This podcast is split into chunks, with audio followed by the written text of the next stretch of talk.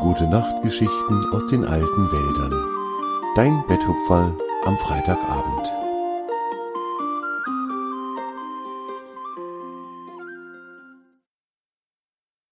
Spiele im Nebel. Die Tiere in den alten Wäldern spürten mit jedem Tag ein kleines bisschen deutlicher, dass der Sommer sich seinem Ende zuneigte und dass es Herbst werden wollte. Mit jedem Tag legte sich die Sonne ein wenig früher schlafen und die Nächte wurden kühler. Wenn sich in der Abenddämmerung alle Tiere bei Torm, dem ältesten der Bäume, versammelten, um sich von ihren Erlebnissen des Tages zu erzählen, dann geschah es immer häufiger, dass über der Lichtung, auf der der älteste der Bäume stand, ein leichter, beinahe noch unsichtbarer Nebelschleier lag. Der Nebel war für alle Tiere ein sicheres Zeichen, jetzt kam der Herbst. Noch immer waren die Tage herrlich warm und durchströmt von Sonnenlicht, aber man merkte der Natur an, dass sie in die nächste Jahreszeit wechseln wollte. An einem wunderschönen Abend, gerade hatten sich wieder viele der Tiere bei Torm eingefunden, saß Fridor, das fröhliche Eichhörnchen, auf einem von Torms starken Ästen und rief übermütig zu den anderen herunter Wenn es erst mal richtig neblig ist am Abend, dann möchte ich im Wald und auf der Lichtung verstecken und suchen spielen. Das ist bestimmt ganz doll spannend. Im Nebel kann mich dann nämlich niemand sehen und ich kann euch alle erschrecken. Grina, das kleine Fuchsmädchen, war erst in diesem Sommer auf die Welt gekommen und sie hatte noch nie Nebel gesehen. Papa, was ist neblig? fragte sie Swange ihren Vater. Der erklärte Grina und ihrem Bruder Svente, wie Nebel aussah und wie er sich anfühlte. Nebel ist Wasser, das federleicht in der Luft schweben kann, schloss er seine Erklärung. Grina und Svente schauten ein wenig erstaunt von einem zum anderen. Wenn dann der Nebel hier bei Torm auf der Lichtung ist, können wir dann in ihm rumschwimmen? stellte Svente die Frage, die auch Grina im Kopf herumgeisterte. Wenn Nebel Wasser war, dann musste man doch auch darin schwimmen können, so wie im Forellenbach oder im Elfenweiher. Liara, die Fuchsmutter, lächelte liebevoll und erklärte ihren Kindern, dass der Nebel nur aus ganz wenig Wasser bestand und dass man daher darin nicht schwimmen konnte. Jetzt waren die beiden Fuchskinder noch verwirrter als zuvor, und sie nahmen sich vor, den Nebel genau zu untersuchen, wenn sie ihn dann mal sehen würden. Fridor, Tjave, das Reh und einige der anderen Tiere dachten sich die schönsten Spiele aus, die man im Nebel spielen würde. Verstecken und Suchen war natürlich dabei. Das war immerhin eines der Lieblingsspiele hier in den alten Wäldern. Tjave schlug vor, man könne ja auch Zielwerfen im Nebel spielen, mit kleinen Steinen den großen Felsbrocken zu treffen, das war im Nebel bestimmt viel schwieriger als im hellen Sonnenschein. So kam ein Spiel nach dem anderen auf die Ideenliste, und die Tiere wurden immer fröhlicher. Sie freuten sich auf den Herbst und auf ihre Spiele. Auch Torm, der älteste der Bäume, hatte mit einem leichten Lächeln zugehört, wie seine kleinen Freunde ihre Pläne geschmiedet hatten. Schließlich holte er tief Luft, und dabei ging ein Rauschen durch seine mächtige Krone. Wisst ihr, das kann schneller gehen, als ihr denkt. Der Herbst kommt in den meisten Jahren mit großen Schritten zu uns gelaufen, wenn er sich erst einmal angekündigt hat. Ich habe das immer wieder erlebt. Gerade noch war der schönste Sommer, und schon lassen wir Bäume unsere Blätter fallen und bereiten uns auf den Winter vor. Ihr könnt euch darauf freuen, in den nächsten Tagen mit euren Nebelspielen zu beginnen, und ich, ich freue mich darauf, euch dabei zuzuschauen. Die Tiere freuten sich über Torms Worte, denn sie wollten so gerne im Nebel spielen. Svente und Grina waren natürlich besonders aufgeregt und neugierig. Als die Tiere abends zu ihren Höhlen und Bauten zurückkehrten, um in den neuen Tag zu schlafen, waren sie alle in einer fröhlichen, erwartungsvollen Stimmung. Torm, der älteste der Bäume, sollte Recht behalten. Nur wenige Tage später ging eines Morgens die Sonne über den alten Wäldern auf, und als sie ihre ersten Strahlen auf Toms Lichtung schicken wollte, da lag die Lichtung unter einer dicken, weißen Nebeldecke, die von oben aussah wie die herrlichste, die weicheste Watte, die man sich nur vorstellen konnte. Fridor das Eichhörnchen war schon immer ein Frühaufsteher gewesen, und auch heute Morgen war er zum Sonnenaufgang wach. Er reckte und streckte sich, er lachte aus dem Fenster seines kleinen Eichhornhauses der Sonne entgegen, und er freute sich auf den neuen Tag. Als er vor die Tür seines Hauses trat und von Torms starkem Ast herab auf die Lichtung schauen wollte, sah er, was geschehen war. Die ganze Lichtung war von Nebel bedeckt. Fridor stieß einen Freudenschrei aus und sauste in Windeseile an Torms dickem Stamm hinab in den Nebel.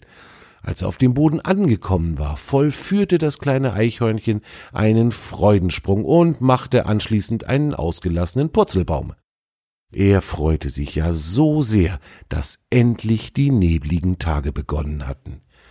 Heute Morgen war es allerdings so sehr neblig, dass Fridor kaum die Pfote vor seinen eigenen Augen sehen konnte. Guten Morgen, Tom, rief er ausgelassen. Ist das nicht ein herrlicher Nebel? Jetzt können wir endlich verstecken und suchen im Nebel spielen. Guten Morgen, lieber Fridor. Ja, das ist wirklich ein schöner Nebelmorgen heute. Pass aber bloß auf, dass du dir nicht die Nase an irgendeinem Busch stößt oder dir deine Barthaare abbrichst. Fridor schmunzelte. Er wusste ganz genau, dass das nicht passieren würde und dass Tom nur einen Scherz gemacht hatte. Er sauste los, kreuz und quer über die große Lichtung. Sehen konnte er beinahe nichts, aber das war ja gerade das Wundervolle an einem solchen Morgen. Fridor verließ sich ganz auf sein Gefühl. Er kannte ja die große Lichtung so genau, dass er wusste, wo hier die Büsche und Bäume standen. Wo aber der alte weise Elch stand, das konnte Fridor, das kleine übermütige Eichhörnchen, natürlich nicht wissen. Der alte Elch war früh am Morgen aufgebrochen, um Torm wieder einmal zu besuchen. Die zwei hatten sich schon eine längere Zeit nicht gesehen, und nun war es an der Zeit, sich zu unterhalten. Gerade als er aus dem Wald auf die Lichtung getreten war und einen Moment innehielt, um den wundervollen Anblick der Lichtung zu genießen, spürte er, einen kleinen Stoß an seinem rechten Vorderhuf, und gleich darauf hörte der alte Elch eine hohe Stimme, die vor sich hinschimpfte. Wer hat denn hier einen neuen Baum hingestellt? Und warum ist der Baum so haarig? Das gibt's ja gar nicht. Autsch, meine Nase tut weh. Voll gegen den Baum gerannt. So was Ungeschicktes. So schimpfte und meckerte es aus den Nebelschwaden vor dem alten Elch. Er beugte sich vorsichtig hinab und schaute, wer ihn da gerammt hatte. Ach, mein lieber Fridor, du bist das, sagte er freundlich. Guten Morgen. Ich muss dich leider enttäuschen. Du hast wohl keine neue, behaarte Baumart entdeckt, sondern einfach nur mein Bein. Fridor hatte mittlerweile aufgehört zu schimpfen und rieb sich die Nase. Autsch, sagte er noch einmal, aber dieses Mal grinste er schon dabei. Guten Morgen, Elch, rief er dann. Magst du mir helfen, die anderen Tiere zum Spielen zusammenzurufen? Wir wollten doch verstecken und suchen im Nebel spielen. Der alte Elch machte sich sogleich auf den Weg, um allen anderen Bescheid zu sagen. Schnell sammelten sich viele der Tiere auf der Lichtung. Swange und Liara kamen und selbstverständlich waren ihre Kinder Svente und Grina dabei. Auch die Hasenkinder fanden sich auf der Lichtung ein, und selbst Jahre, der fröhliche Biber, wollte sich dieses besondere Spiel nicht entgehen lassen. Verstecken und Suchen im Nebel war wohl das lustigste Spiel, das sich die Tiere in den alten Wäldern jemals ausgedacht hatten. Sie tobten ausgelassen durch die dichten weißen Schwaden, und mehr als einmal stießen zwei Tiere zusammen, weil sie sich einfach nicht gesehen hatten. Ich glaube, wir sollten dieses Spiel umbenennen, sagte der alte weise Elch, der mittlerweile bei Torm, dem ältesten der Bäume, stand. Ja, bestätigte der mit einem breiten, fröhlichen Grinsen, statt Verstecken und Suchen sollten die Tiere das Spiel lieber Anrempeln und Schreien nennen.